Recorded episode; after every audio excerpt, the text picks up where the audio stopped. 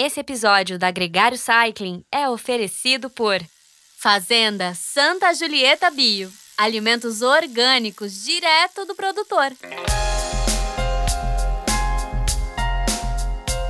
Olá, seja muito bem-vindo ao Gregário Cycling dessa semana. Hoje a gente vai falar de ciclismo sem propriamente falar de ciclismo. Hoje é só o glamour, o estilo, a história. A roupa e os acessórios são os temas do episódio Vestido para o Pedal. Como é nossa tradição, a gente traz três convidados que discutem esse tema por ângulos diferentes. Rafael Metzger sai mais uma vez do Gregário Tech para conversar conosco sobre o Eurostyle, a lista de regras de etiqueta que se tornou uma seita para muitos ciclistas. Algumas coisas nós concordamos, outras questionamos, e ele traz muito conteúdo sobre o assunto, muito além da estética. Quem também está de volta é o Igor Quintela, o designer e sócio fundador da IKE, conversa com a gente sobre o grafismo das jerseys, a comunicação que elas trazem e o antes e depois desse meio com a chegada da Rafa. Nosso ciclista de estrada mais consagrado, Mauro Ribeiro chega pela primeira vez aos microfones da Gregário. Ele conversa sobre sua transição do ciclismo profissional para a vida de empresário e como sua carreira, construída com inúmeras vitórias, influencia na Mauro Ribeiro Esportes, sua marca nacional de roupas de ciclismo. Dá um confere no visual, cheque a altura da sua meia. O Gregário Cycling vestido para o pedal começa agora.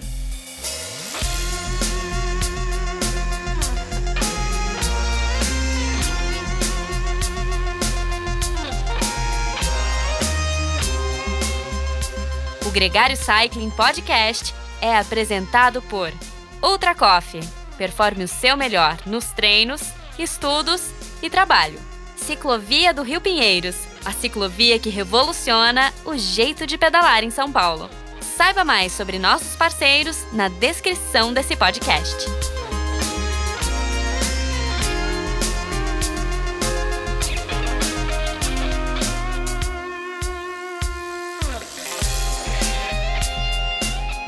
Rafa, muito bem-vindo ao Gregário Cycling. É um prazer ter você aqui de novo. Você que já é da casa, de vários outros podcasts da casa, o Tech, que é um dos seus prioritários, mas também no Radio, e de volta aqui no Cycling. Bem-vindo. Obrigado, é um prazer. Como diz o Exterminador do Futuro, né? I'll be back. Eu tô sempre de volta mesmo. Mas você é o cara do Eight Wins, né? Essa é a sua plataforma e, e, é lá onde você sempre, há muitos anos, aliás, expõe a sua curiosidade e o seu conhecimento sobre tudo que é relacionado com a bicicleta. Então eu vou te fazer uma pergunta de duplo sentido para a gente começar esse programa. Qual que é o peso do vestuário para você? o peso do vestuário não vale a pena em função da assadura que tu fica se tu tentar economizar no peso nesse lugar, né? Mas é uma tecnologia, né, cara? É uma coisa que, que, que merece muita atenção e, e até mesmo valorizar as coisas que acontecem, as inovações que são apresentadas, né? Nesse, nesse aspecto, é, relação peso e roupas, no geral, a, o que eu sempre considero são as roupas para o inverno, né? Que elas, sim, dito que o peso, principalmente depois que tu tira e tu tem que guardar, e quanto elas são foldable, né? Quanto tu consegue minimizar é, o tecido delas é, é essencial. Mas no dia a dia, camiseta, bretelle, meia, é, o peso para mim é descartável. Eu sempre fui pelo conforto e pela qualidade, pelo feeling, se se dá ou não algum tipo de atrito com a pele, se machuca, se incomoda. Então sempre fui testando vários e a gente sempre tem quem anda de mais de uma modalidade, né? Ah, tem um que funciona melhor no da road, que é mais que é mais alongado, outro funciona melhor no cilindro da mountain bike, que é mais curto, um funciona melhor na chuva, que a hidrorrepelência é melhor. Então, assim, eu tenho um favoritinho para cada uma das situações, na verdade. E o, o nosso Nicolas, que não pode estar tá competindo, defendendo a camisa lá na Normandia, mas ele uma vez falou uma coisa de que você conhece uma empresa de vestuário de equipamento esportivo nas roupas de inverno, porque é, é, aí que tem a enorme diferença. E a gente tem a história clássica da Castelli com Gaba, que quando eles lançaram a primeira, várias equipes que não eram patrocinadas pela Castelli usando escondido, a, a Gore-Tex quando faz coisas inovadoras, é, porque é aí que faz diferença, né? Você não sentir frio, você encharcar menos. É, a, a Gore-Tex, inclusive, é, não vou dizer que é um segredo, assim, né? Mas pergunta para qualquer profissional que ele usa no inverno, mesmo que seja no off-season, várias vezes, tu pesquisar na internet, tu encontra ele usando uniformes não oficiais, tu consegue ver nitidamente que é Gore-Tex, mas não é o layer da, do sponsor normal, né? Não precisa nem muito longe. A Ineos esse ano ainda mudou de, de fornecedor do vestuário e nos, nos casacos tem usado do ano passado porque é o que atende, é o que melhor atende, vamos dizer assim. Ainda no tema, todo mundo que é muito viciado por peso tem aí um nicho, tem também um outro nicho que é o Eurostyle, que é, a, que é onde a tecnologia que você tanto conhece se encontra com o vestuário e aí cria toda uma fantasia, todo um folclore. Eu queria saber quando é que você ouviu sobre o Eurostyle pela primeira vez, como é que foi essa as 95 regras do Velominati, né? Então, o Eurostyle, eu não vou dizer que eu sou um pleno adepto, né? Porque todo mundo que anda de mountain bike consegue ser 100% Eurostyle, né? Não tem máquina de lavar e amaciante é, é, e, e, que consiga tirar as manchas da terra, né? Mas eu sou adepto, pelo menos, o que eu me lembro, assim, claramente, desde 2005, provavelmente. Porque antes dessa época, inclusive, era muito difícil tu encontrar produtos que fossem brancos, exceto a fita. Tu não encontrava camisetas que fossem brancas, tu não encontrava sapatilhas que fossem brancas. Grande parte desses produtos chamados, né, Eurostyle eram basicamente exclusivos ao Pro Tour, né? Tu via o Pro Tour uma meia branca, mas tu não encontrava uma meia branca para comprar na gôndola. Era um negócio bastante difícil. Agora, tem uma coisa que é absolutamente proibido, que é bermuda branca, né? Agora, né? Teve uma época ali, em torno dos anos 2000, principalmente com o Tipolini, que a gente viu algumas coisas horríveis. Alguns campeões mundiais ainda dão uma derrapada nesse sentido, né? Mas o short preto, que é uma, é uma das, das teorias, né? Da, uma das regras, encampou, Sim. encampou bem na, na, e combina, e fica legal mesmo, de fato. Mas, por exemplo, os líderes das grandes voltas ainda usam também bretelle rosa, bretelle amarelo, e aí é, é uma farra. Uma coisa que você falou que eu achei curioso é sobre não ser tão dedicado às regras do Eurostyle, né? Uma coisa que eu nunca entendi muito bem é o porquê, e aí talvez você tenha até mais possa esclarecer essa dúvida, o porquê tanto chilite com a bolsinha do Selim, cara? Por que, que esse é um, um, trauma tão forte? Então, no meu ponto de vista, o porquê do preconceito com a bolsinha, bolsinha. E eu, inclusive, sofri com isso durante muito tempo, porque eu sempre usei a bolsinha, mas de tantas pessoas pegarem no meu pé usava a bolsinha, eu falei, cara, eu vou começar a carregar todo esse monte de coisa dentro da camisa. E da camisa me incomodava pelo volume. Mas no final tu acaba de fato se acostumando e ab abandona a bolsinha. Então eu deixei para levar a bolsinha, por exemplo, ah, quando eu vou numa prova no exterior que eu preciso de fato levar os extras, levar, ah, eu tenho que levar mais spare parts, eu tenho que levar três ou quatro câmeras de ar em vez de uma, entendeu? Eu ainda uso a bolsinha, mas no dia a dia eu a aboli. Ela fica lá no meu armário guardadinha para situações especiais. Agora, como mundo... tudo, bolsa de selim e bolsa de selim. Tem gente que anda com a mochila embaixo do banco, aí realmente é terrível, né? Tá Sim. levando quase que uma lata de refrigerante ali dentro. É, Sim. E por outro lado, é, dá pra gente ter o zen de como você pegar uma bolsa de uma cubagem pequena e colocar duas câmeras CO2 e um par de, de coisas, e de uma compressão assim que se balançar um pouco explode. Eu já vi ciclistas experientes que o jeito de dobrar a câmera, o jeito de tirar todo o ar dela e de você fazer uma coisa elegante que ela quase desaparece embaixo do banco, eu acho que está no limite do Aerostyle aceitável. Você tem uma bolsa de cilim que não está brigando com a estética da bicicleta. É, e o que acontece é que até as grandes marcas, né, por, até por revolta de muita gente, posso citar a Silca, a Rafa, começou a desenvolver linhas especiais para que as pessoas apreciassem mais esse acessório. Mas mesmo assim as pessoas acabam não usando. Ah, mas a da Silca eu usei, é um trambolho. E quando tu abre ela, ela despenca tudo e, meu, para tu conseguir colocar bonitinho no meio do pedal é terrível. E eu até compro essa brincadeira, Rafa, porque eu sempre posto as fotos, por exemplo, da Annemiek van Vleuten que usa e falo, pô, se você é mais Eurostyle que a Annemiek van Vleuten, você tá, você tá, me mostra porque eu não consigo acreditar, porque ela é a maior, maior referência do ciclismo feminino hoje e usa sem o menor problema. Então, isso é, isso é curioso. É, eu acho até a gente falar, é, dar um spoiler, né? A Specializer da atrás começou a, lançar os, todas as, a linha top de linha dela com dois parafusos atrás, que ela vendia os acessórios que se encaixavam perfeitamente na base do cilindro. Nunca pegou, é raro tu encontrar em loja e menos ainda tu ver alguém usando. É, a Session do lançou agora o Super Rap, que o pessoal usa na Gravel, que é a releitura daquele original que existia antigamente, que era simplesmente a faixa da Silca, né? Então, talvez o gravel a gente comece agora a ver de volta esses alforges, essas coisas que ficaram banidas, né, por muito tempo do ciclismo de no nosso cotidiano. Ah, e até o triatlo manteve usando pela necessidade de ter um volume de suplementos, de coisa que um, um triatleta ciclista precisa carregar, ele de fato precisa de espaços de carga e as bicicletas de triatlon evoluíram para entregar isso. Mas, Rafael, talvez onde tenha mais tecnologia é o forro. É, o Sim. forro ou o pad é, da bermuda ou do bretelle. Sim. O que, que você, como um cara informado, curioso, que viaja, que vai a feiras, viu evoluir no forro? Eu vou contar a minha experiência pessoal, tá? Não me entendam de forma é, negativa em função da minha percepção enquanto consumidor. O que aconteceu?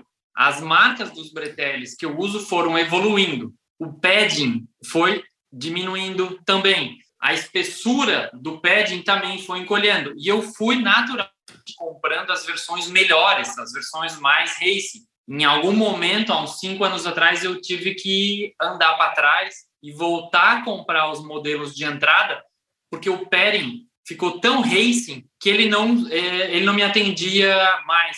Então, hoje eu curto muito quando eu vou comprar um novo Bretelle, tu vê assim, ah, aquele modelo meu top da galáxia, o mais caro, eu vou lá e eu já consigo identificar com o olho que ele não vai me atender.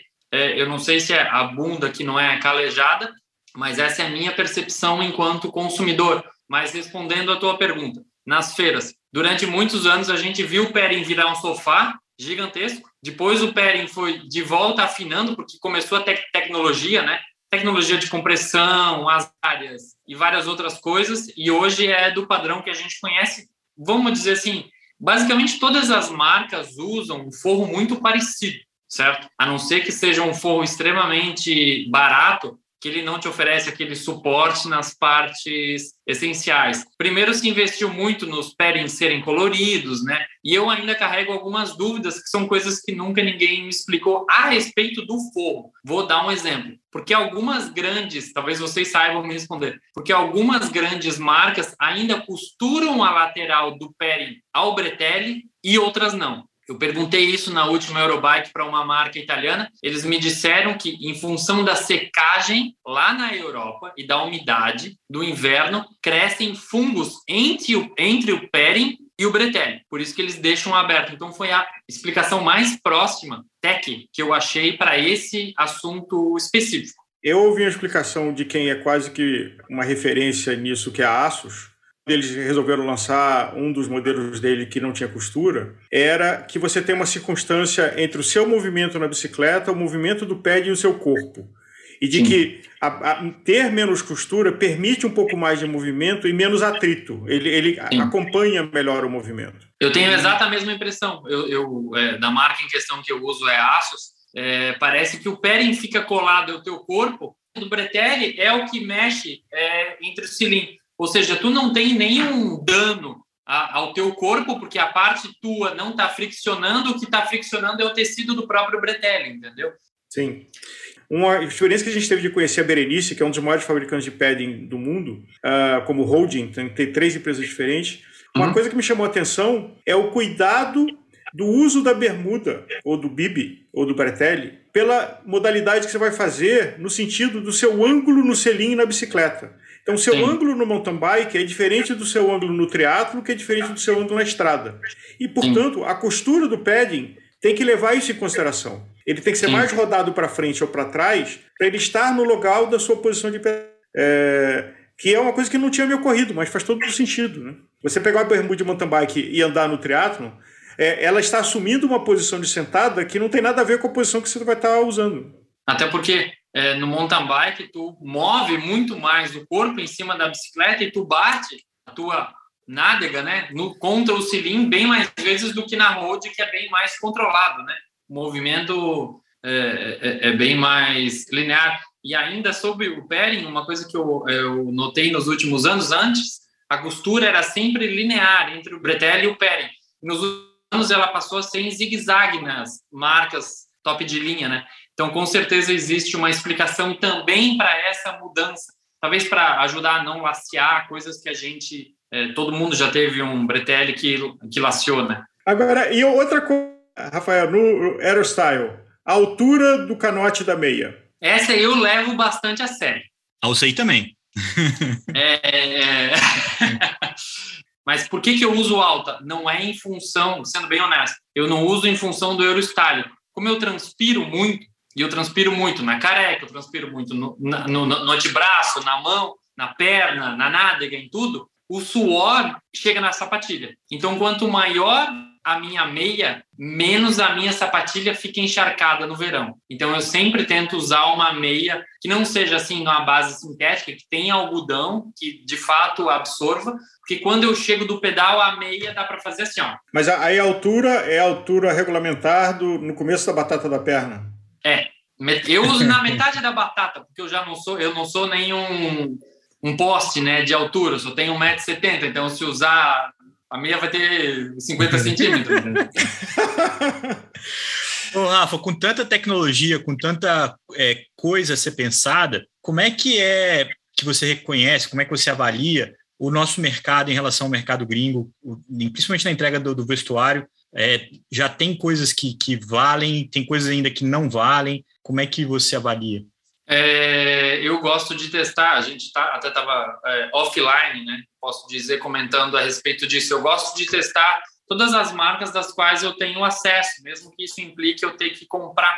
Porque depois que tu testa é, o Bretelli, tu consegue, por, por, exemplo, o Bretelli tu consegue ter uma ação muito rápida dele, entendeu? É, o que eu sempre digo, ah, ter um bretelle que te dá um certo nível de conforto na primeira semana é fácil produzir hoje. Tu ter um bretelle lavado e secado na secadora depois de um ano em perfeito estado é uma coisa ainda cara no Brasil.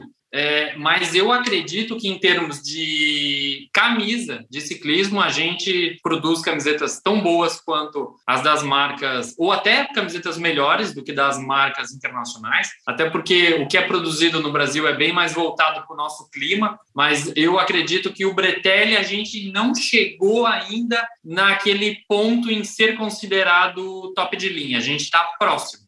Até porque é uma peça de engenharia bastante complexa e a gente que acompanha como consumidor vê o quanto, mesmo as marcas líderes, é, mexem com coisas estruturalmente importantes. Né? No passado eram vários painéis, diminuiu a quantidade de painéis, aí depois como é que você faz, é, atira o suspensório, é, como é que você posiciona o padding. É, é, é um infinito de evolução tecnológica muito complexo e só para quem tem volume tradição, é, que a indústria brasileira ainda tem empresas admiráveis, mas não tem o tamanho das empresas italianas que estão fazendo isso para o mundo inteiro. Sim, eu acho até, eu tenho acompanhado é, bastante, com bastante atenção, principalmente esse movimento que tem acontecido nos últimos três ou quatro anos em relação às alças, né? Então, num espaço de tempo tão curto como nos últimos anos, eu tenho testado as alças cruzadas, as, as alças com estabilizadores nas costas, as alças que começam na metade do glúteo,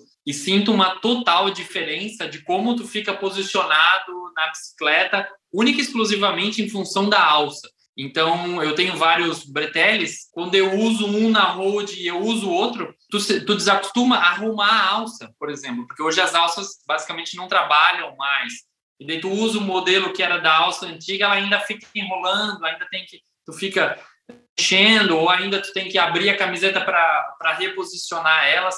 Então eu acho que as alças evoluíram muito nos últimos anos e elas têm um fator é, muito importante na percepção do consumidor da qualidade do bib ou do bretelle, né? Agora, já que estamos falando do guarda-roupa inteiro da cabeça aos pés, um assunto que não é muito da cultura nossa brasileira, e eu acho que tem um mau entendimento, que é a camiseta usada por baixo da, da, da jersey, ou principalmente o base layer. Sim. Qual é a tua opinião é, e qual é a tua prática de uso do base layer? Eu já perguntei para vários amigos ou vários profissionais ou pessoas que a gente troca é, informação. Todo mundo é, diverge sobre esse assunto. Eu coloco primeiro o base layer e o resto todo por cima. Mas é como eu me acostumei a usá-lo. Grande parte das pessoas usa o bretelle, o base layer e a camiseta. É, a lógica é quando você precisa ir ao banheiro, fica mais fácil é, a operação de desvestir. Mas a minha pergunta é: usar ou não? Porque tem, tem um conceito que fala assim: nossa, mas a gente mora num país tropical, você mora no sul do Brasil, Sim. onde é menos tropical, mas de qualquer forma Sim. ainda é um lugar quente. Tem a percepção errada de que o base layer é só um elemento de quando está frio. Sim. O que, que você aprendeu sobre o uso do base layer? É, e a função dele? O base layer de qualidade no verão, da cor certa, é extremamente benéfico. Eu me acostumei a utilizá-lo. Mesmo no calor, é. né? Mesmo é no calor. Parece mesmo no tanto. calor.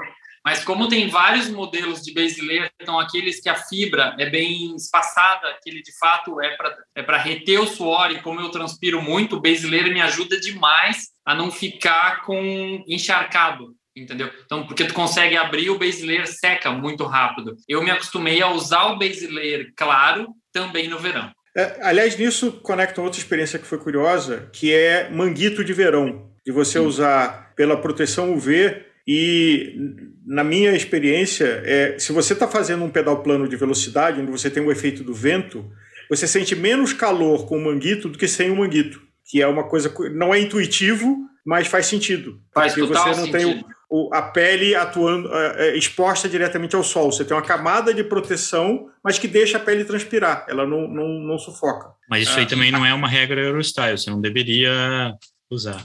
É, manguito eu não uso em nenhuma situação. Brincadeira. Não. Como eu transpiro, o manguito fica encharcado. Então tu pega o vento frio é. é. não, eu sou um adepto de manguito, inclusive. Eu, é, eu acho que te dá uma versatilidade no pedal, uh, e talvez seja aqui porque eu, a temperatura aqui Rio São Paulo ela muda mais durante quando você sai no meio do dia. É mais fácil você sair de manguito e você derrubar ele do que você estar tá de manga comprida que você começa a ficar com calor é, durante o pedal. Então eu sou um grande usuário de manguito e, e pernito curto, de joelho também. Essa é outra coisa que. Joelito, é, eles, eles joelito, apelidaram agora no Brasil, né? É, Joelito. Que a, a aparência é completamente fora Eurostyle, é, é, é criminoso. Mas é, eu me sinto muito bem porque tem assim, um pequeno desconforto térmico que ele resolve qualquer coisa dá para tirar durante o pedal. E eu li em, em algum lugar de que ele ajuda a deixar as articulações do joelho um pouco mais aquecidas, e isso faz bem. Faz sentido, inclusive, né? É, então, como, como eu nunca tive pedal há 45 anos e nunca tive nenhum problema de articulação de joelho, não sei se é isso, mas eu sei que eu sou um heavy user de joelhito. O nome é terrível, a aparência é terrível, mas eu acho que é um acessório de vestuário é, bem interessante. Tem uma peça que o pelotão profissional usa com muita frequência, que é a peça única. O, o, o nome também é terrível, macaquinho. Eu já usei, da Asus, inclusive, só que o que não faz sentido? Considerando que tu use um macaquinho em funções da aerodinâmica, se tu for utilizar um macaquinho, colocar as tralhas, tudo que tu tem que carregar. Então, grande parte dos macaquinhos não tem todos os bolsos traseiros, certo? Então, para mim não faz o menor sentido. Pois é, mas sabe o que, que ele faz sentido? E se você olhar no pelotão profissional, a grande maioria dos ciclistas usam uma peça única. É, porque o conforto de como essa peça veste no seu corpo. Agora, o que, que eles têm? Eles têm gente a cada 15 quilômetros entregando coisa para ele. Então, eles estão de bolso vazio Sim. o tempo todo, salvo o domestique, que tem que se meter, botar dentro do capacete, atrás da orelha, dentro da meia, é, o gregário. Eu sou um adepto, inclusive tive, tive essa conversa com é, quando eu estava associado a uma marca de trazer ou não trazer para o Brasil, é, e todos que vieram venderam. É claro que o, o, o, a peça única tem um desafio muito grande, você tem que estar em forma, porque senão você fica uma salsicha enlatada.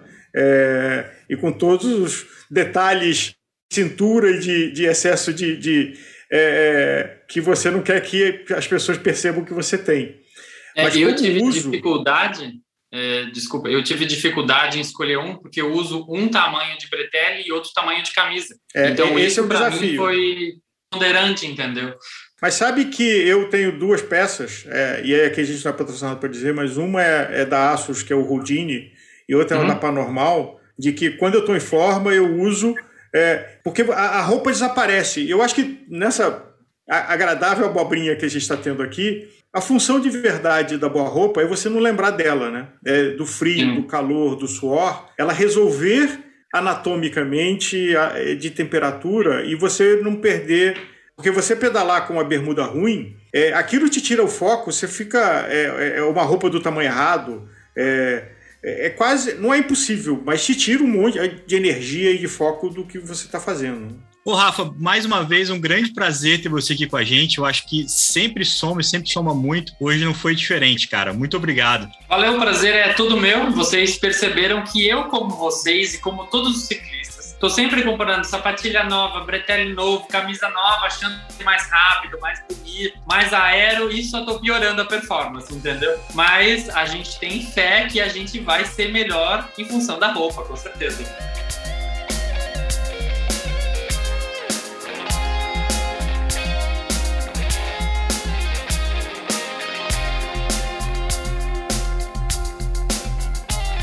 Conheça os produtos Gregário, itens de qualidade com a nossa identidade. A caramanhola preferida do pelotão com a nossa cara. Conheça a Fly Elite, edição especial Gregário. O link está na descrição desse podcast.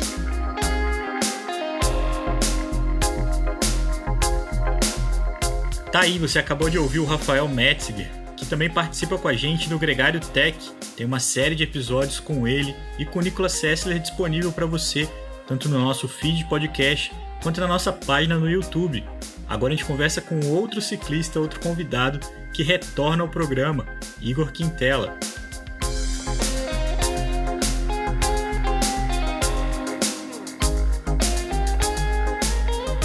Igor Quintela, muito bem-vindo ao Gregário Cycling. É um grande prazer ter você aqui de novo. É quase que uma terceira grande volta, né? A gente já conheceu um pouco do Igor ciclista no episódio Bélgica, um pouco do seu negócio, do seu prazer com a Ike no episódio feito no Brasil. E agora você volta para um outro aspecto, uma outra cara, que é a parte do design. Claro que o design das roupas, mas é um outro elemento que você trabalha tão bem. Bem-vindo, cara. E não podemos esquecer, é, nessa época de transparência, do privilégio que a IKEA nos deu de estar tá gerando textos para o blog deles, é, para o Greg Ike. Só para deixar claro, os conflitos de interesse todos que existem aqui estão declarados na mesa.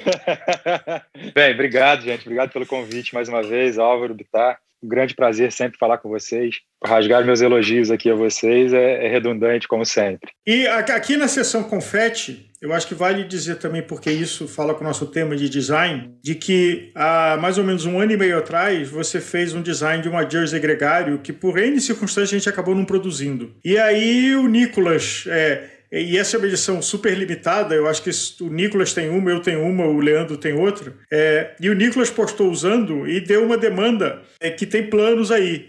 Mas o que eu acho que ilustra aqui é o seguinte, que design bom não envelhece. Então acho que essa é uma coisa da gente falar de jersey e falar de vestuário de ciclismo. E é uma roupa técnica, mas também tem o lado do design, tem o lado de você estar tá bem vestido. É, eu acho que é uma, uma boa, um bom início de papo falar sobre essa atemporalidade do, do, do design.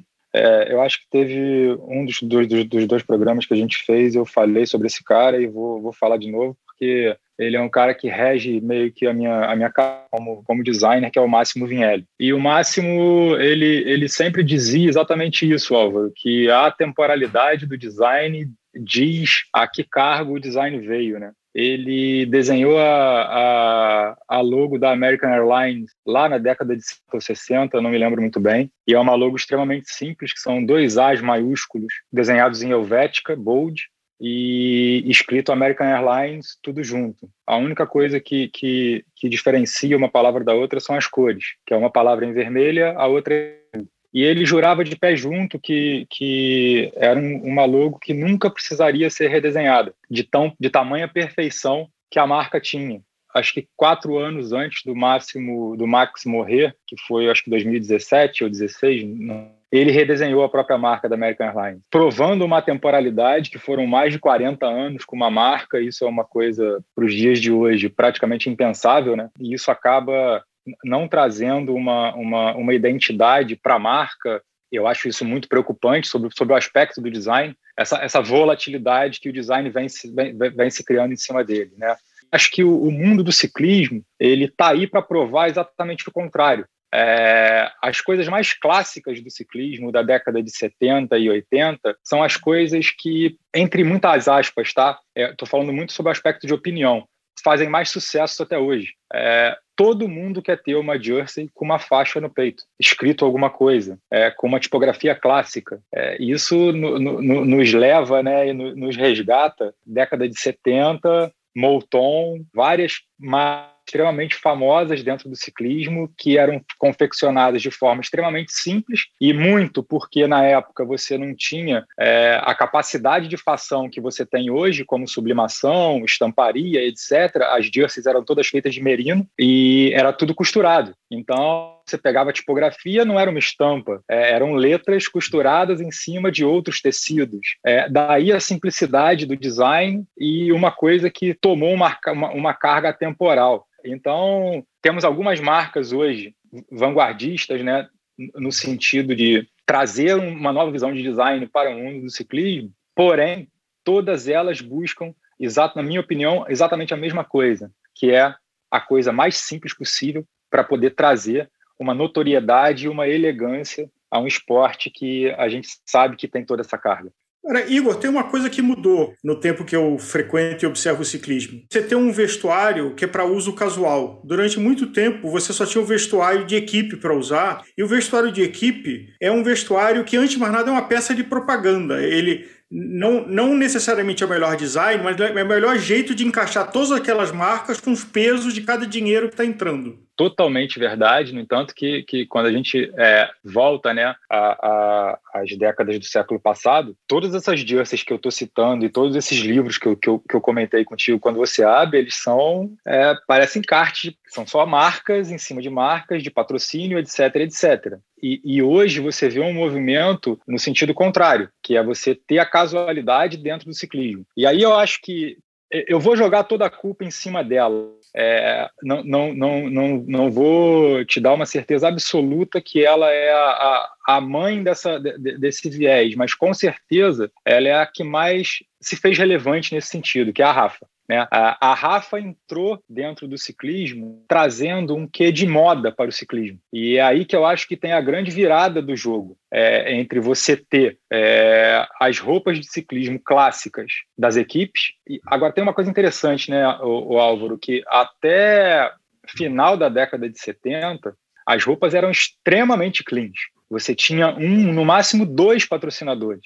E aí você vem mais ou menos do, do meio da década de 80 para cá e virou um álbum de figurinha. É, algumas jerseys, na minha opinião, até poluídas até demais da conta para poder dar sustento né, à equipe. E tem uma diferença, Igor, que eu queria te perguntar, que é a seguinte: na história da Rafa, ela lançou, ela era uma coisa extremamente cool e ela entende, inclusive eu estava vendo no, no, documentário do com Simon, é, que ela que ela deslanchou quando ela entrou na Sky. E ali teve o casamento entre o estilo, o, o casual, o clássico, com o racing, com a vitória, com, com o, o, toda a tradução que é um ciclista campeão usando a blusa. Quando você olha para trás, você vai ver que o que a gente vai lembrar é a camisa Molteni do Merckx, a camisa Peugeot, a camisa do Bianchi do, do Cop, é, a Laviclair do Renault, muito associado a quem ganha, vamos dizer assim, aos grandes heróis, ao que os heróis usam. Uhum. Como que é isso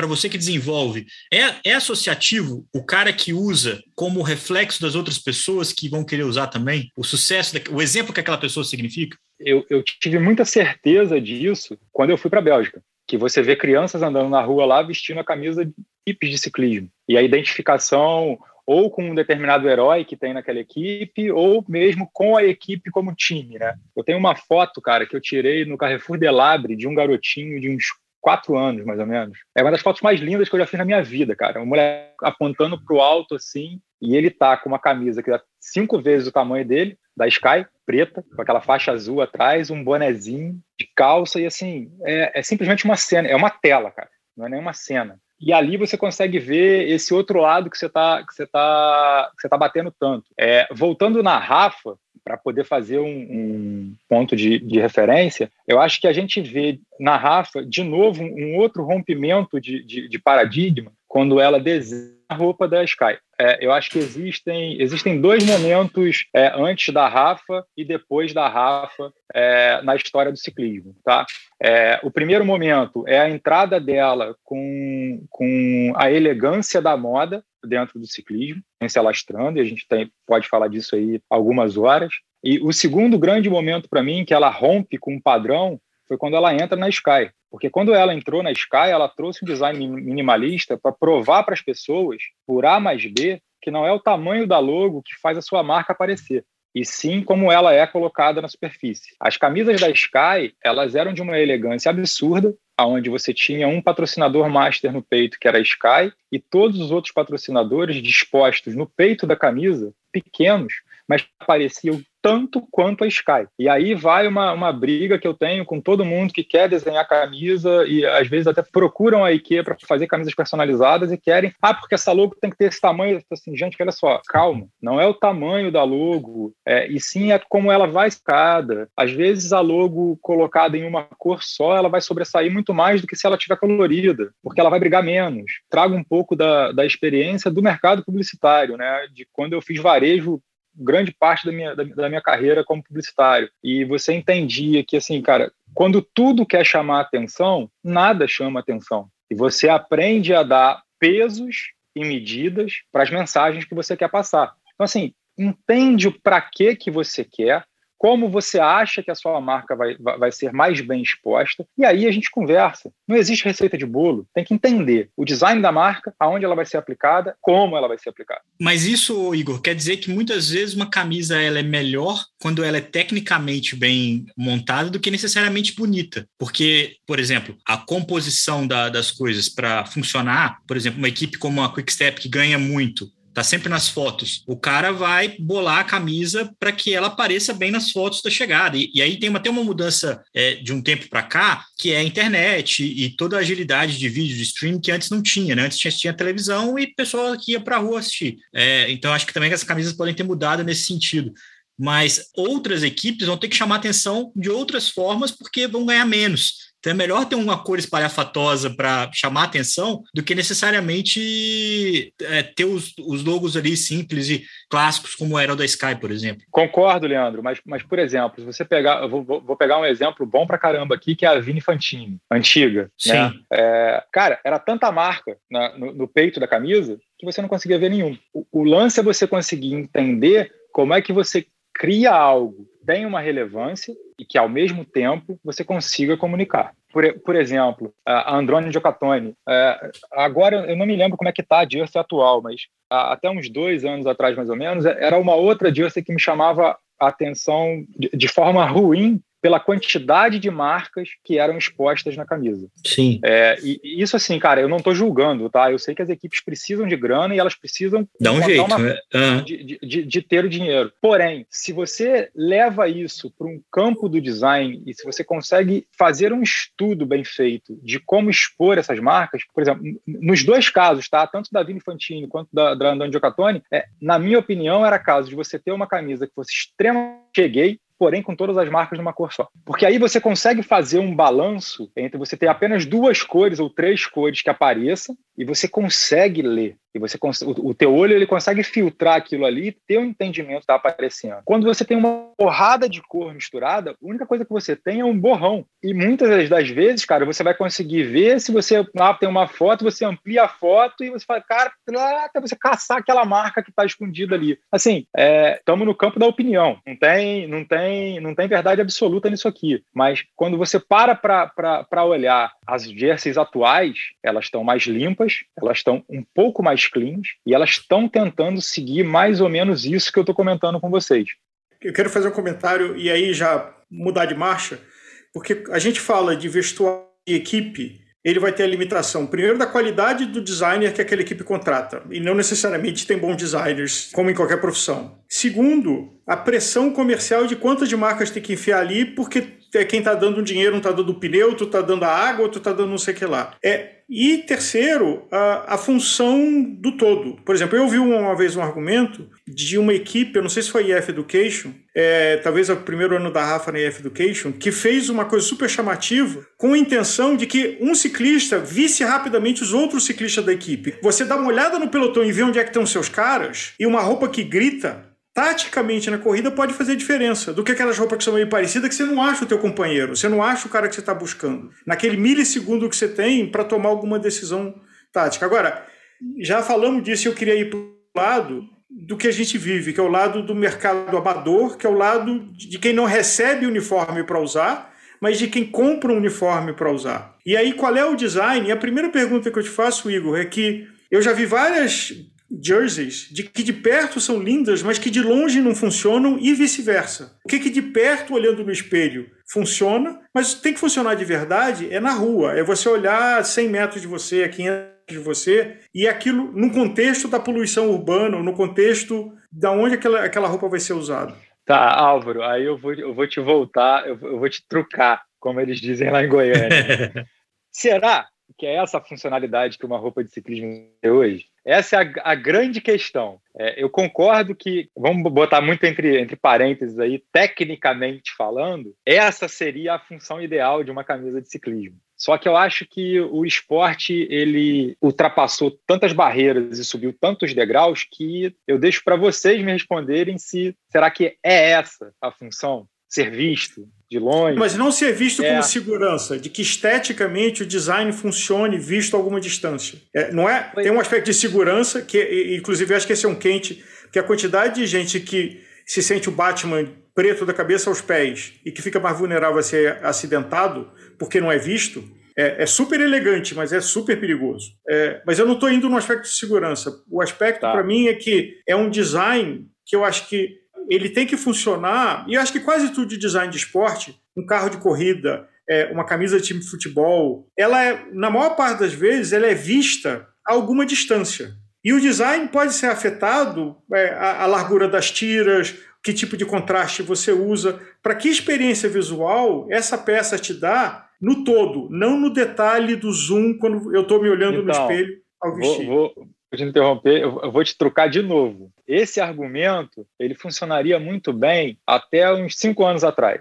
Porque eu acho que assim, e o que eu vou falar aqui não é uma crítica, tá? Mas eu acho que hoje as pessoas estão mais preocupadas em como é que elas vão estar na foto que vai ser publicada no Instagram ou na rodinha de amigos que ela vai estar sentada, se ela vai estar bem vestida, se ela vai estar elegante para, para o padrão dela, do que nesse sentido de ser visto de longe, de ser visto a, a, a alguns metros. Então, assim, eu acho que toda a, a, a engenharia social que a gente vive hoje, é, de redes sociais, virou quase que uma obrigação, né? Isso é fato. E eu acho que essa escalada da rede social, ela foi trazendo para o universo de todos os esportes é, um pouco mais de elegância. Você tem os dois lados, tá? Você tem o que é extremamente elegante e o que muitos usariam a palavra cafona, extremamente cafona. E aí a gente vai cair no âmbito da opinião. Porém, é óbvio que quando a gente fala de design, a gente precisa levar em consideração uma regra básica de design, que são as proporções.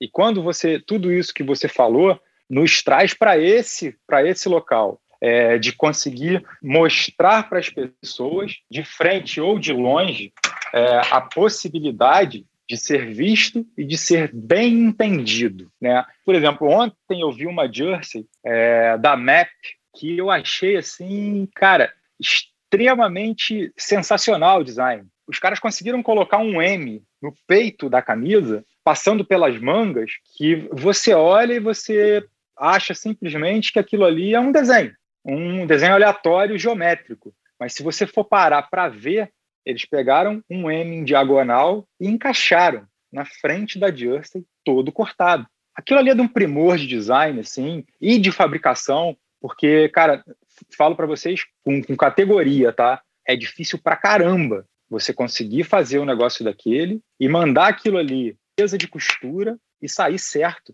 O que que fez ser virtuoso um design australiano e o que que dá para ser virtuoso um design brasileiro? Eu, eu acho que, assim, tanto o design australiano quanto o design brasileiro, eu não. Aí eu vou, vou falar outra coisa polêmica aqui, tá? Eu não vejo um DNA de design. Eu vejo um DNA no, no design italiano, é, eu consigo ver um DNA no design nórdico pesado, eu consigo ver um DNA no design inglês. É, o design americano, para mim, ele é pasteurizado. Não é que ele seja ruim, tá? Ele simplesmente é pasteurizado, porque eu acho que é tanta gente do mundo todo é que vai para lá fazer, exatamente, que vai para lá fazer design que o negócio ele, ele, ele meio que anda sozinho e tem várias vertentes. No nosso caso e no caso da Austrália, eu acho que os designs são excelentes, tá? É, nós temos uma escola de design, cara, que na minha opinião, design gráfico, a gente está entre os melhores do mundo. Porém, é o seguinte, eu acho que é muita gente que vê muita coisa, que gosta de muita coisa e que tenta fazer mixes diferentes para oferecer para o público. Aí você pega, né? Vamos, pegar na Austrália, você vai pegar é, a Ataquer e você vai a MAP. São completamente diferentes, completamente opostos e completamente lindos dentro da, da, da sua proposta. Óbvio que, na minha opinião, e aí eu vou para uma opinião comercial, tá? A MAP vai ter muito mais profundidade que a Ataquia, é uma coisa muito mais clássica. Ela vai conseguir agradar uma quantidade maior de pessoas do que a Ataquia, que é uma coisa contra a cultura. Então, finalizando a tua pergunta, quando a gente traz para o design brasileiro, você tem um movimento muito pequeno é, ainda no Brasil de marcas que buscam um primor em design. É, mas tem. Já, hoje, hoje já existe um movimento no Brasil que você vê isso e, cara, para mim é, é extremamente gratificante ver um negócio desse acontecendo. Embora eu ache que ainda não conseguiu se entender como é que você vai transformar ativos brasileiros em design para o mundo. Porque tudo que a gente vê como ativo gráfico brasileiro, para nós. É borboleta, bananeira, arara é o calçadão de Copacabana, é o Cristo Redentor, é a calçada de São Paulo. Por exemplo, o grande papa do design para mim hoje no Brasil, não é que ele é, não é que ainda é o papa do design não, mas eu acho que fez um grande movimento de design e que transformou o design de moda brasileiro conhecido no mundo, foi o Oscar. Apesar de todo mundo virar para mim e falar: ah, pô, mas o Oscar, o design é, é nórdico, aquele design é nórdico. Cara, olha só, aonde, de onde veio a inspiração dele, é, de onde ele traz as coisas dele. Bicho, isso aí para mim pouco está importando. Importa uhum. para mim o resultado que ele conseguiu colocar no mercado. Eu bato palma de pé. Ô Igor, qual que é a, a sensação que você quando você idealiza uma bicicleta, uma, uma jersey, qual que é a sensação que você gostaria que a pessoa que vai usar sentisse ao olhar e ao colocar aquela jersey? Ao olhar, eu quero, é, a, gente, a gente faz produto é, para as pessoas desejarem. Então, acho que o olhar, o cara, eu gostaria de falar assim, puta, eu quero. E o usar seria o eu não quero tirar. É. Ou eu esqueci que estou com ela. É, é, é, é básico. Isso aí eu já ouvi, Álvaro. Isso aí eu já ouvi, vou te falar, cara. Pô, foi, foi gratificante demais a pessoa a pessoa falar isso. Fala assim, cara, eu boto sua jersey parece que eu tô sem jersey. Eu esqueço que eu tô usando uma jersey de tão confortável que ela é. A gente desenha produtos, cara, e, e para as pessoas desejarem. Eu estava conversando essa semana com uma pessoa e a pessoa é heavy user de IQ. E aí eu virei para ela e falei assim, cara, você usa IQ desde quando? Ela, ah, desde que vocês começaram a vender. Eu, pô, legal. Eu falei assim, você já sentiu diferença na jersey? Ela, não. Eu falei assim, pô, a jersey que você veste já mudou três vezes. Aí a pessoa, oi? Eu falei assim, a jersey que você veste, ela já teve três alterações porque a gente acredita que tudo sempre pode melhorar. Para mim, ela tem que ser imperceptível para o cliente e a única coisa que as pessoas devem dar às marcas é, é a primeira oportunidade. É, eu tive um professor de, de, de, propaganda que, que dizia isso para gente assim, é praticamente uma lei né, no mercado de comércio. Fazer a primeira venda é mole, difícil fazer a segunda.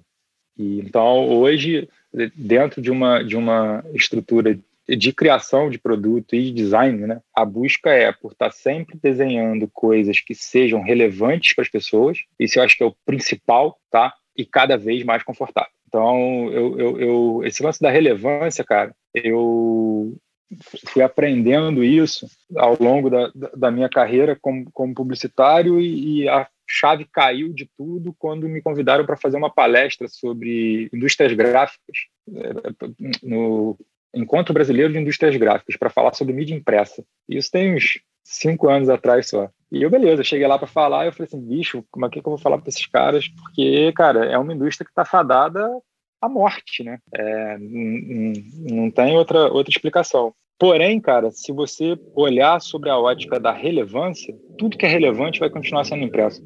A Bíblia.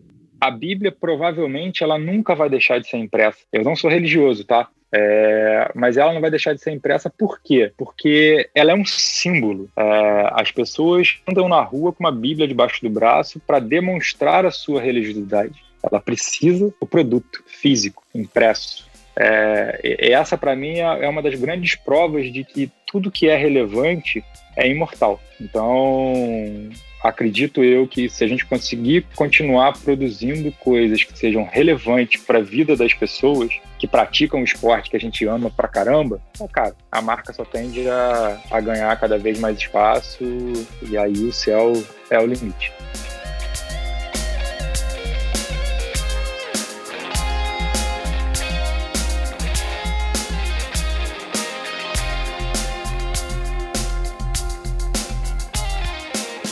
É sempre muito legal contar com o Igor aqui no Gregário Cycling. Agora, a gente tem a honra de receber o único brasileiro vencedor de uma etapa do Tour de France. Com vocês, Mauro Ribeiro.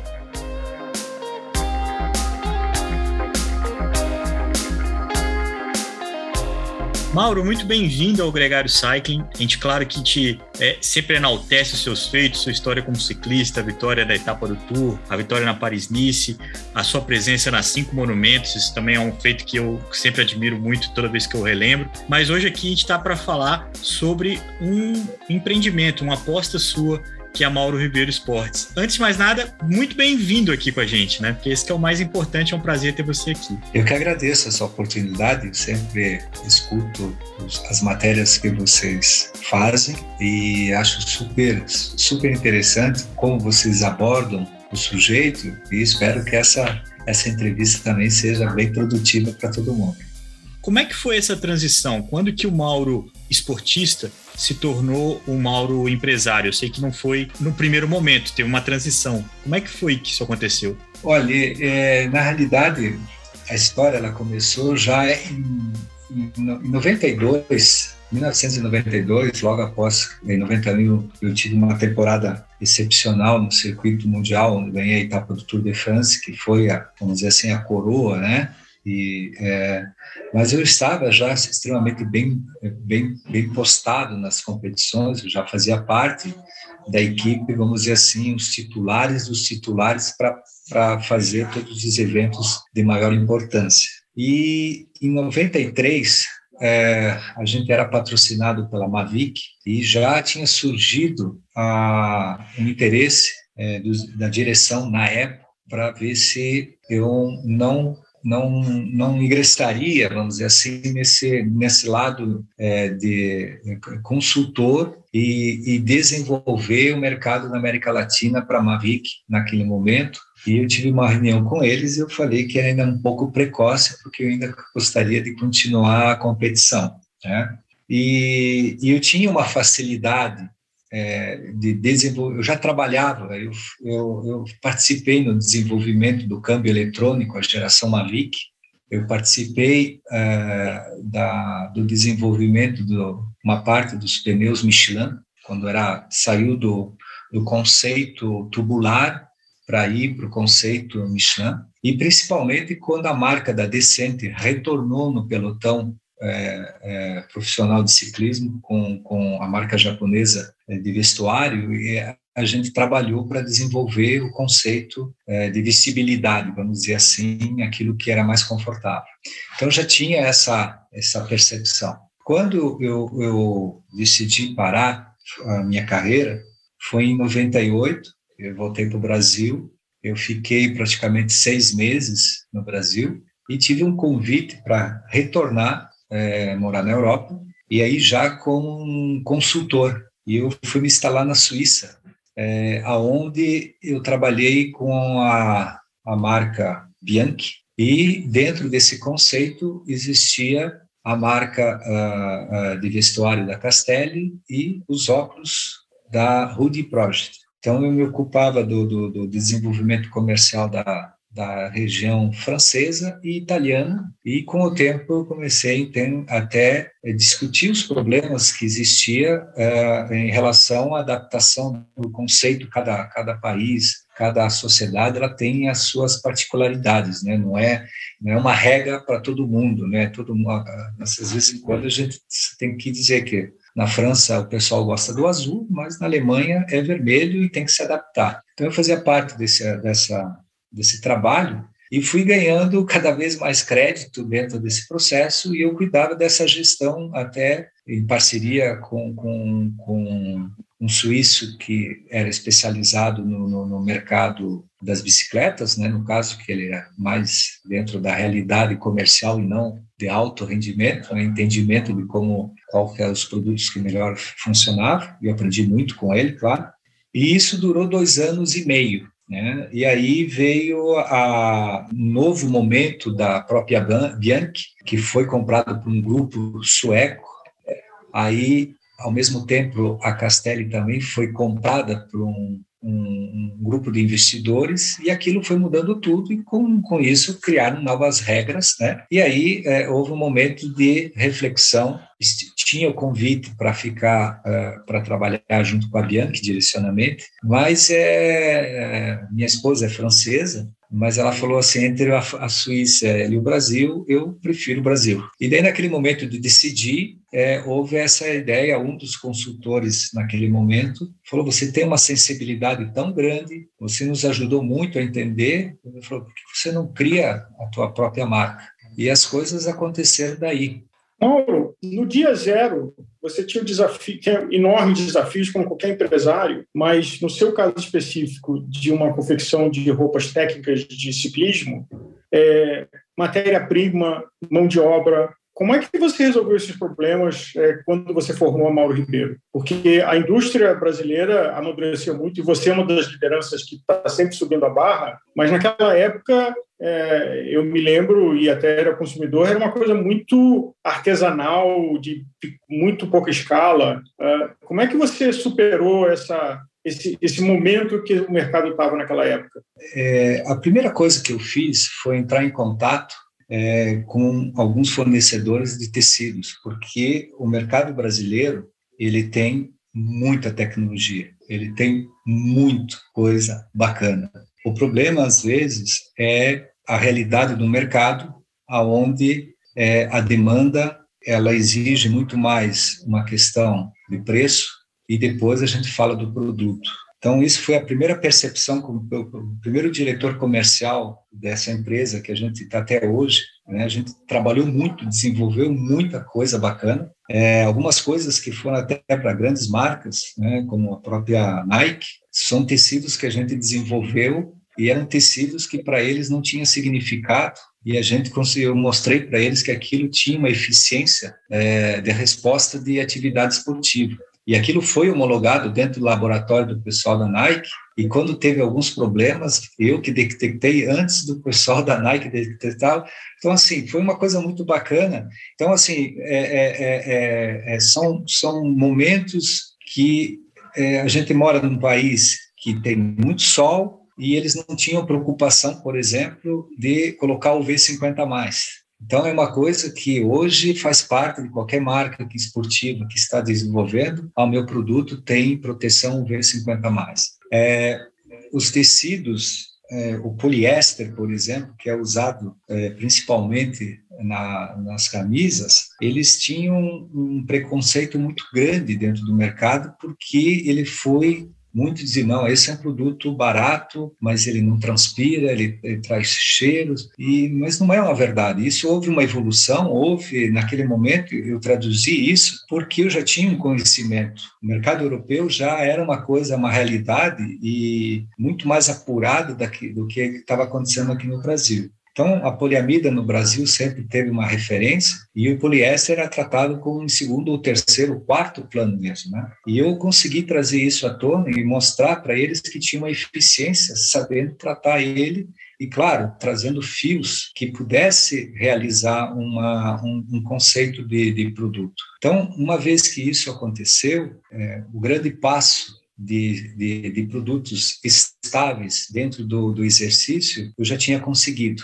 É, eu sempre digo que o ciclismo é um esporte que ele diz você tem que ter é, o contato de uma lingerie, a durabilidade de um macacão de, de motocicleta e a durabilidade de um, de um, de um produto que é indestrutível. Então, para você conseguir essas três é, relações, é, você tem que pesquisar, tem que correr atrás. E eu sou um cara que realmente eu, eu nunca sei. Eu sempre estou perguntando e sempre quero aprender. Então, nesse sentido, a gente procura a sempre estar tá idealizando e é, é, criando alguma coisa diferente para ser diferente. Então, para mim, é muito prazeroso é, é, é a gente conseguir construir alguma coisa aonde a, a, o setor, pelo menos do ciclo, se espelha para que a, a, coisa avance. Então, essa é uma parte que foi resolvida em, praticamente em dois ou três anos. Difícil você ganhar confiança de uma indústria porque é sempre aquele grande desafio, a indústria pequena não tem a infraestrutura e a grande não entra dentro dos, dos cálculos financeiros. Né?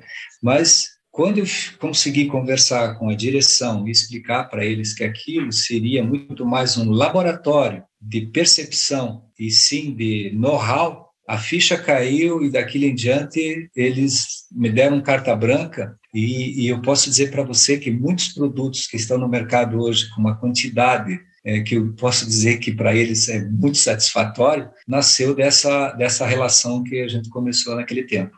Ô Mauro, conta pra gente como é que está a Mauro Ribeiro Esportes hoje, porque na história, em 2002, ali no próprio site fala, eram duas costureiras, é, era uma equipe enxuta. No mesmo site tem a foto com uma galera imensa ali, na, eu imagino que seja uhum. no desenvolvimento. Quantas pessoas hoje trabalham? Vocês têm só a unidade em Curitiba? Como é que é o, a, o, o formato? A, a, a, gente, é, a Mauro Ribeiro hoje, ela tem é, no total 150 pessoas envolvidas no projeto, sendo que a gente tem é, de área construída, é, a gente está ampliando, a gente tem é, praticamente são 2.400 metros quadrados de estrutura, entre depósito para logística, é, parque é, de máquinas digital, é, sistema de corte, é, a gente está, vamos dizer assim, a gente tem um circuito completo né? Então, hoje posso dizer para você que os softwares, a maneira de desenvolvimento, nosso design é, vem do mercado europeu, é um, é um europeu. Toda a modelagem é desenvolvida no laboratório especializado na Europa. É, o nosso design ele já trabalha com quatro, cinco marcas extremamente relevantes no mercado mundial mas ele não quando a gente conversa ele ele escuta aquilo que eu quero a identidade ela é própria, ele tenta entender, eu acho que o grande desafio de uma marca é não se perder no, no, naquilo que faz e na evolução que faz. Então, dentro desse processo, a, a, a leitura é muito interessante, porque há uma cobrança, é, até quando a gente vai desenvolver alguma coisa, é, existe esse conselho, mas você está fugindo daquilo que você é. Cuidado, que você está se perdendo. Mauro, você como industrial e produzindo produtos, cada produto é um filho, e você até disse que você experimenta, testa, conversa, dá feedback. É, nessas duas décadas que é, é, admirável, uma empresa ter 20 anos e num, segmento é, especializado como ciclismo, mas tem alguma peça que você tem um carinho especial, que você signifique alguma coisa para você? É, a, a, gente tem, a, foi o grande desafio é, traduzir a, a, eu acho que todos os produtos a gente procura fazer ele para dar certo, né? Que aquela coisa aconteça, e, mas às vezes em quando uh, é mal mal compreendido, né? Acontece. Mas para mim eu acho que o nosso é, o nosso artigo que é referência, né? E que é, hoje ele deu uma tendência, né? Que muitas muitas outras marcas marcas seguiram o visual dele, é o nosso Carbon, né? Então, assim, o nosso Bretelli Bermuda Carbon, ele é nosso, vamos dizer assim, nosso ícone. Tem assina, assinou a marca Mauro Ribeiro dentro do mercado. Ele realmente é o, é o produto que ele traduz performance, conforto, estética, né? E vestibilidade. E eu digo assim, a gente tem um, um, um, esse produto quando a gente chamou ele de Carbon, né, muita gente acha que é, o Carbon é só o nome fantasia, mas não.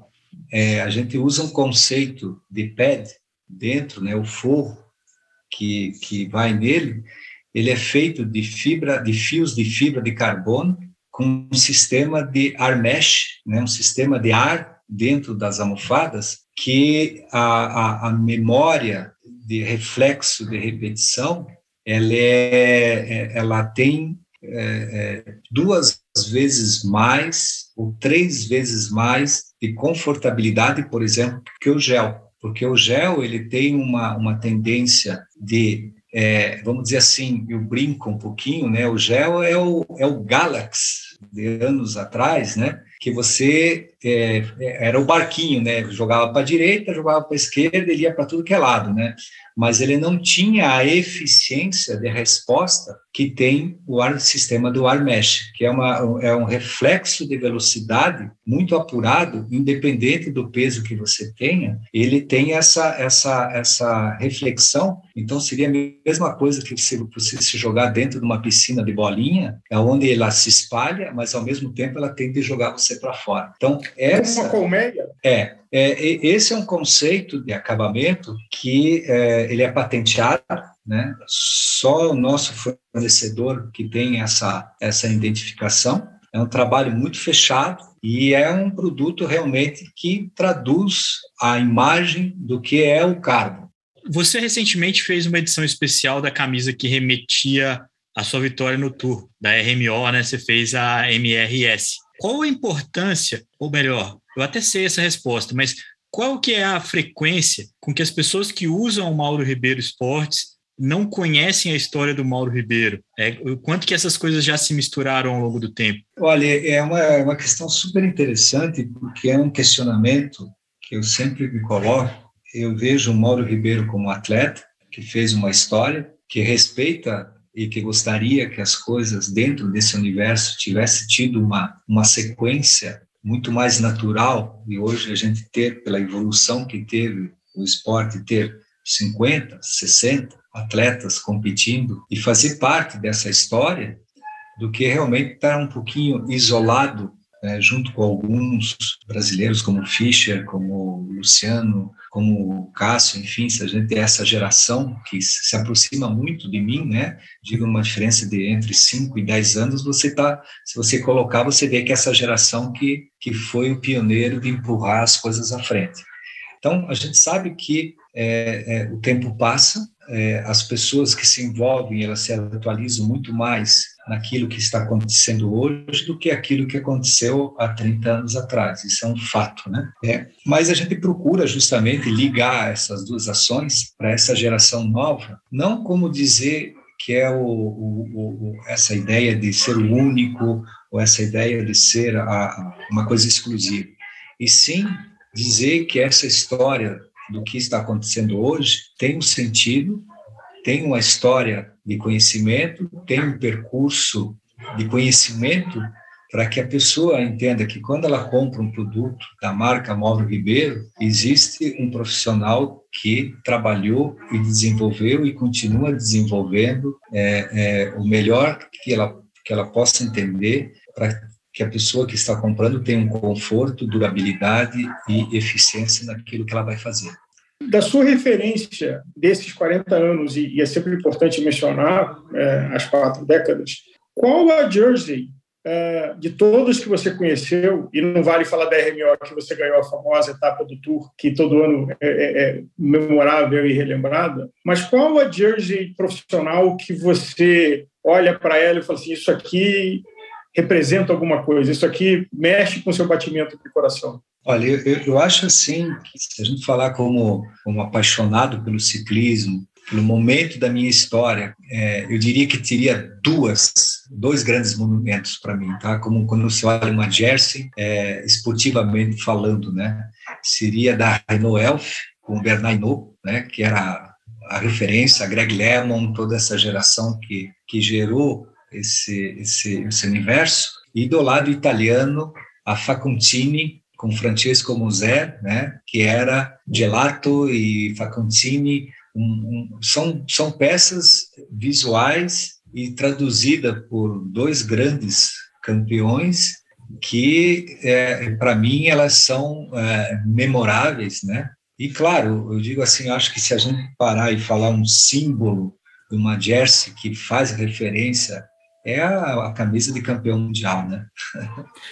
Ô, Mauro, o quanto que essas camisas são feitas pelo cara que veste, porque, por exemplo, você olha a camisa da, da Bianchi, você, você vê o Fausto Coppi usando ela, né? E, e é aquela... Sim aquela aura tá ali. A mesma coisa com a Molteni do Bad Max, é, a Laviclair da, então. do Renault o quanto que o cara que usa, ele traz a imagem junto com a, com a estética da camisa? Eu diria que acho que todo produto que um atleta de carisma ou o que cria, o que cria essa imagem, é, é, eu diria bondosa, agressiva, é, amigável, é, simpatia de, ele traz, eu diria, 80% de uma história. Porque se a gente pega, você pode parar para ver uh, a Oakley, a Rudy Project, uh, os capacetes giro, é, os pedais automáticos, né? Eu, digo, ou eu não sei como que vocês falam, acho que é, é os clip, isso, com clip, é, é, as bicicletas, tudo, tudo isso, elas são trazidas junto com a imagem de um, de um, de um atleta. Eu acho que isso não só no ciclismo, como qualquer esporte. Se hoje a gente referencia é, para o mercado mundial a Nike é, é, a, é a Nike, mas a gente sabe que o melhor produto deles é a Jordan, porque o Jordan é a referência dessa grande identidade de marca. E aí me vem duas referências né, de vestuário e atleta. Um, o nosso querido Mário Tipolini, que usou um monte de coisa que só ele podia usar, ninguém mais, né? E, e ficou admirável e a outra é a camisa da Mapei clássica de uma equipe vigorosa, é, mas que era aqueles blocos de gelatina que esteticamente é, discutíveis, para dizer no mínimo. Agora, a minha pergunta, Mauro, é: o ciclismo tem uma coisa diferente de outros esportes, porque o amador o amador mais informado tem vergonha de usar a camisa da equipe. No futebol, as pessoas compram a camisa do time, no basquete, no vôlei. No ciclismo, isso não é uma prática. Assim como, por exemplo, não tem, não tem coisa mais mico no pelotão do que você vai aparecer com a camisa amarela do Tour de France para andar um girozinho de 50 quilômetros. De onde vem essa cultura? Isso é uma coisa que a gente trabalha muito e a gente define, é bem fácil de definir, é que o ciclista que está começando agora, a leitura de informação é a autoestima e o reconhecimento das pessoas que estão olhando para ele e dizem assim: é, ah, ele é um ciclista. Então, esse é o primeiro contato com a bike. Aí a gente usa a roupa customizada que a gente fala ou publicitária, né? Porque identifica bem o ciclista. Quando você passa por um ciclo de, de é, ciclo esportivo. Eu, eu, falo sempre o ciclo esportivo não quer dizer que ele é, seja limitado por causa da idade, por causa, não, simplesmente porque ele não faz competições profissionais ou não se dedica 100% profissionalmente. Mas ele já faz 5, 6 anos que ele pedala. Ele não precisa mais dizer que ele é ciclista, ele já sabe que ele é ciclista. Então ele procura muito mais é, se cuidar visualmente, então ele se preocupa que a sapatilha tem que combinar com a cor da bicicleta, ou que tem um produto que seja na moda daquele momento, o calção tem que combinar com a camisa. Quanto menos, estou muito mais preocupado com a tecnologia que eu estou usando do que o visual. Então, minha a camisa preta, ela é preta, mas todo mundo vai dizer, não, mas ela esquenta. Não, ela não esquenta, porque ela tem tecnologia. Então, essa, essa visão de identidade, é, de, de, de ser autoafirmação, que ele não precise mais passar isso não fica careta, Mauro? Quando você veio lá dos anos 90, onde o Mário Tipolini era o rei aí, como o Alvo falou, mas tinha aquela jersey da Castorama, você tinha uma série de o próprio Amapei, você tinha uma, uma diversidade muito grande das cores que estavam presentes no pelotão, e hoje até tem uma, uma retomada, mas o preto dominou os últimos anos, inclusive entre o pelotão e o Tour. Não é, não é uma simplicidade é, é autêntico isso, assim, não é meio bobo essa coisa de ter que abdicar de tudo quanto é cor e, e fazer o mais sóbrio possível?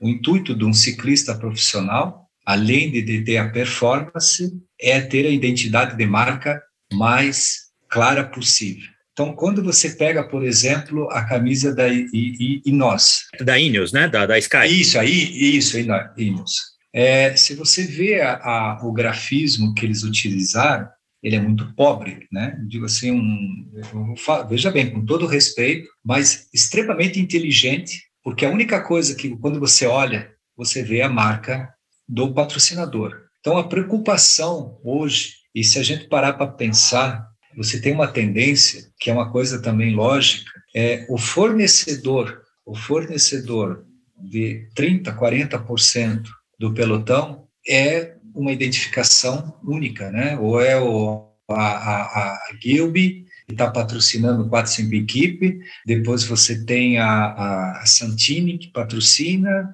Então, você diz assim, eles, o primeiro objetivo, quando você tem um manager que vai falar com o designer de uma, de uma, de uma, de uma empresa que vai trabalhar em cooperação, uma equipe profissional, o objetivo maior, eu quero visibilidade daquilo que está me pagando. Então, a, a maioria é justamente a neutralidade para cada vez mais chamar a atenção daquilo que eles estão focando, que é o produto, é aquilo que eles querem mostrar.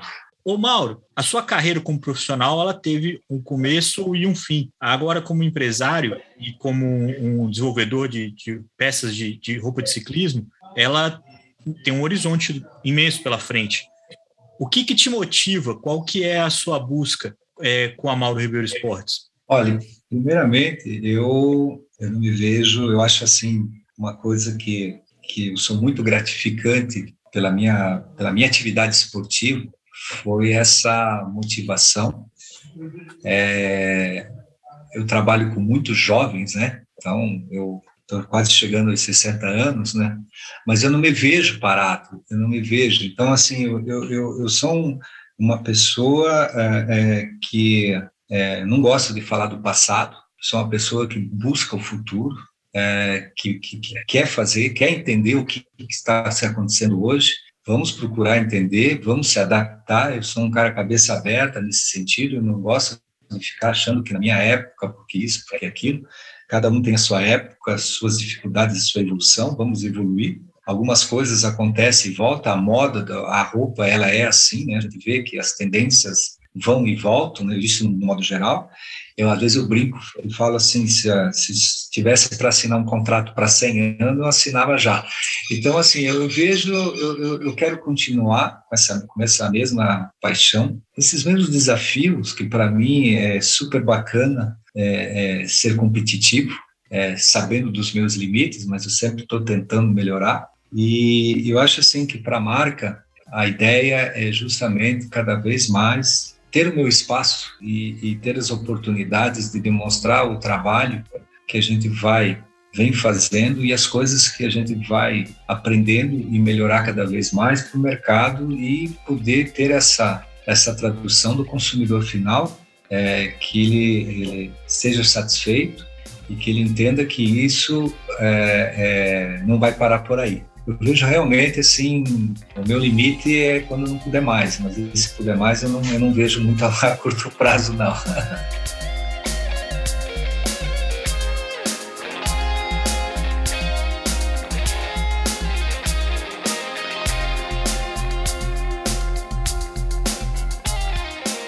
Eu preciso ser sincero com vocês, esse foi um dos episódios mais legais de gravar. Os três convidados entraram no clima e falaram muita coisa legal. Eu espero que vocês tenham se divertido tanto quanto a gente. Lembrando que o Gregário Cycling é um podcast semanal, então toda sexta-feira tem episódio novo. Mas no feed Gregário tem conteúdo quase diário feito especialmente para você. Tem o Gregário Radio, tem o Gregário Tech tem o MTB Pass. Estreou nessa quinta-feira o primeiro episódio da série Efeito Placebo, onde o Nicolas Sessler e o Álvaro Pacheco recebem o Hamilton Rochelle e também o Brian Saunders para uma série de três episódios. Eles conversaram um pouco sobre o significado do placebo, como é feito os testes, como ter certeza que uma coisa faz realmente diferença para você na hora de tentar melhorar o pedal. O episódio número 1 um já está no ar, o próximo estreia na próxima quinta-feira e você não perde tempo em ouvir, com certeza tem ali informações importantes para você melhorar sua pedalada. Um grande abraço e até a próxima!